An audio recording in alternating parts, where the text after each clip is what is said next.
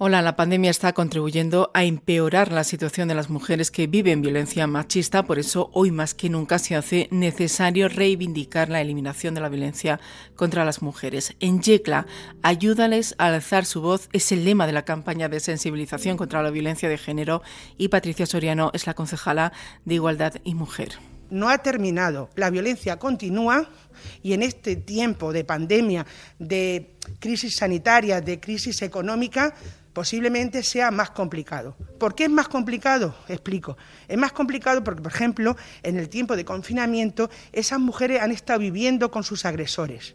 Sí que en el CABI, sabéis que es el centro donde recogemos toda esta violencia, pues se han recibido, por supuesto, por la, por la falta de presencialidad, pues se han recibido menos mujeres que han ido a, proclamar y a hablar de sus inquietudes y de su problemática.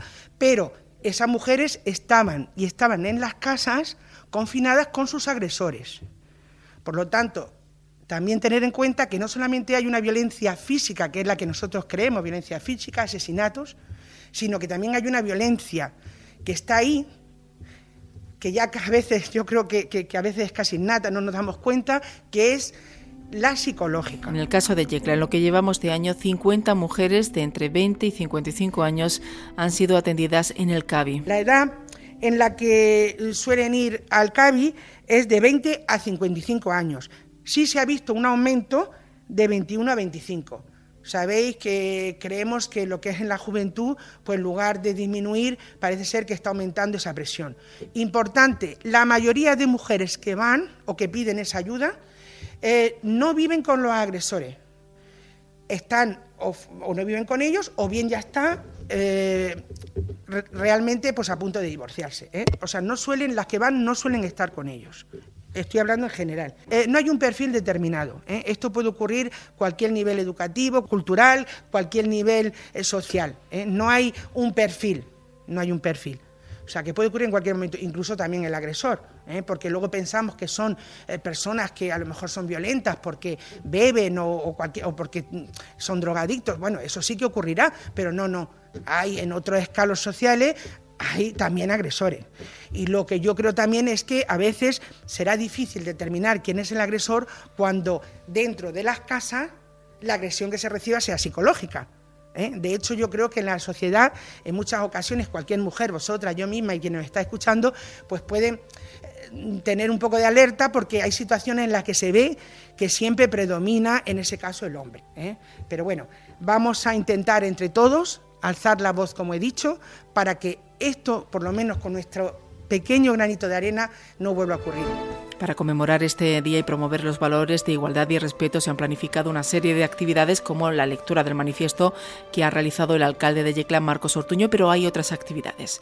Vamos a iluminar la iglesia de San Francisco. ¿Eh? La iluminaremos pues, seguramente sobre las 7 de la tarde, también para que desde el ayuntamiento se visibilice lo que es esta situación tan dramática. Claro, estamos acostumbrados a hacer bastantes actividades presenciales, en este caso no se puede hacer. Por lo tanto, vamos a tener una ponencia, una ponencia muy interesante el día 1 de diciembre. Eh, la ponente es Marina Marroquí, es una educadora social, es una experta en violencia de género y a su vez es una mujer que ha tenido esas vivencias. O sea que creo que es interesante e importante. Pues ya pasarán por los medios y si tienen algún problema pues pueden llamar por teléfono a la concejalía, diremos qué manera de, conectarse con esa. Por otra parte, sabéis que llevamos varios años trabajando en coeducación, es más, eh, lo hacemos más que nada por, por, la educación, porque pensamos que la educación es primordial en estos casos. Hemos estado trabajando antes del confinamiento, como otros años, en los diferentes centros educativos, tanto colegios como institutos. Pero al pasar lo del confinamiento, pues tuvimos que cortar, por supuesto, lo que era esa actividad presencial y sabéis que todos los centros estaban cerrados. Entonces ahora hemos retomado la actividad, pero como talleres eh, para que las relaciones no sean tóxicas y se está dando en algunos institutos. Eso sí que es importante y seguiremos en cuanto podamos un nuevo año, pues haciéndolo en todos los centros educativos siempre que nos lo permitan. Por su parte, el colectivo feminista de Yecla Matista ha leído su propio manifiesto, lo ha hecho una hora más tarde que el alcalde y en la Placeta Ortega. Sara Rose Serrano nos habla de Amatista con casi tres años en Yecla y justifica su existencia. Solo que bueno, pues este año todo ha cambiado y hemos tenido que, cambiar los métodos de activismo, pero aún así creo que mm, creo que era, era necesario eh, formar este colectivo y desde aquí reivindicar eh, todas las violencias y todas las desigualdades que hoy en día sufre la mujer en todas las partes del mundo. Eh, creo que creemos que este pueblo es un poco mm, conservador y bueno, todos estos temas del feminismo y de la igualdad pues aún cuesta cuesta integrarlos y que se y que se lleve a cabo realmente.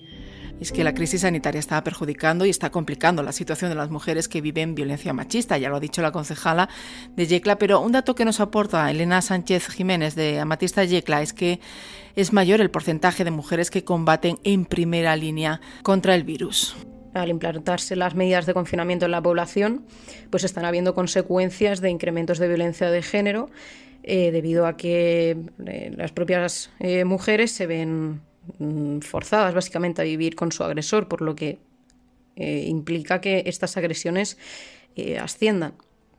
Se ve una mayor preocupación Además, quiero destacar que, según los datos de la encuesta de población activa, las mujeres son mayoritarias en los puestos de primera línea durante, durante este combate contra la epidemia. Eh, ellas representan el 51% del personal médico, 84% en enfermería, 72% en farmacia, 82% en psicología y un 85% del personal que trabaja en residencias de mayores. Eh, básicamente mm, que es donde se han dado las peores cifras de, fallecimientos. También tenemos que destacar que son mayoritarias en otros servicios esenciales, como el comercio de alimentación y los servicios de limpieza de hospitales, por lo que representan la eh, práctica totalidad de las empleadas del hogar. Queremos eh, mandar un mensaje al Gobierno. Pues, mm, básicamente exigimos una apuesta firme en contra de la, desigualdad, que desarrolle políticas sociales que promuevan acciones de prevención y educación en igualdad y no violencia, que se protejan a esas mujeres y, se actúe además contra la impunidad. Alentamos a toda la ciudadanía a sumarse a la lucha contra la violencia hacia las mujeres. Son un crimen para la humanidad y por tanto nos conciernen a todas y a todos. Es la única forma de conseguir sociedades realmente justas y generaciones futuras conviviendo en igualdad. En Jumilla también se ha leído manifiesto. El lema de la campaña aquí ha sido valiente y libre a la vez y se han colocado lazos en el balcón del ayuntamiento y edificios municipales. Juana Guardiola es la alcaldesa de Jumilla. Pues decía, eh, igual alguien dice, pues fíjate que eh, colocar un lazo, eh, un adorno, pero mm, quiero llamar la atención a que cuando se coloca un lazo como este no, no, es un adorno más. Ese lazo simboliza eh, toda la lucha y todo lo que hay detrás del lazo, que es esa, esa, violencia que se ejerce contra las mujeres, que eh, muchas veces se silencia, muchas veces ponen denuncia pero luego van y la quitan eh, por, miedo, por, muchas cuestiones. Y yo quiero que cuando los niños, las niñas en sus centros educativos, los jóvenes o cualquier ciudadano que pase por aquí y vea el lazo, que no vea un adorno, que, piense lo que simbolizan estos lazos y que, que nos sirva para reflexionar.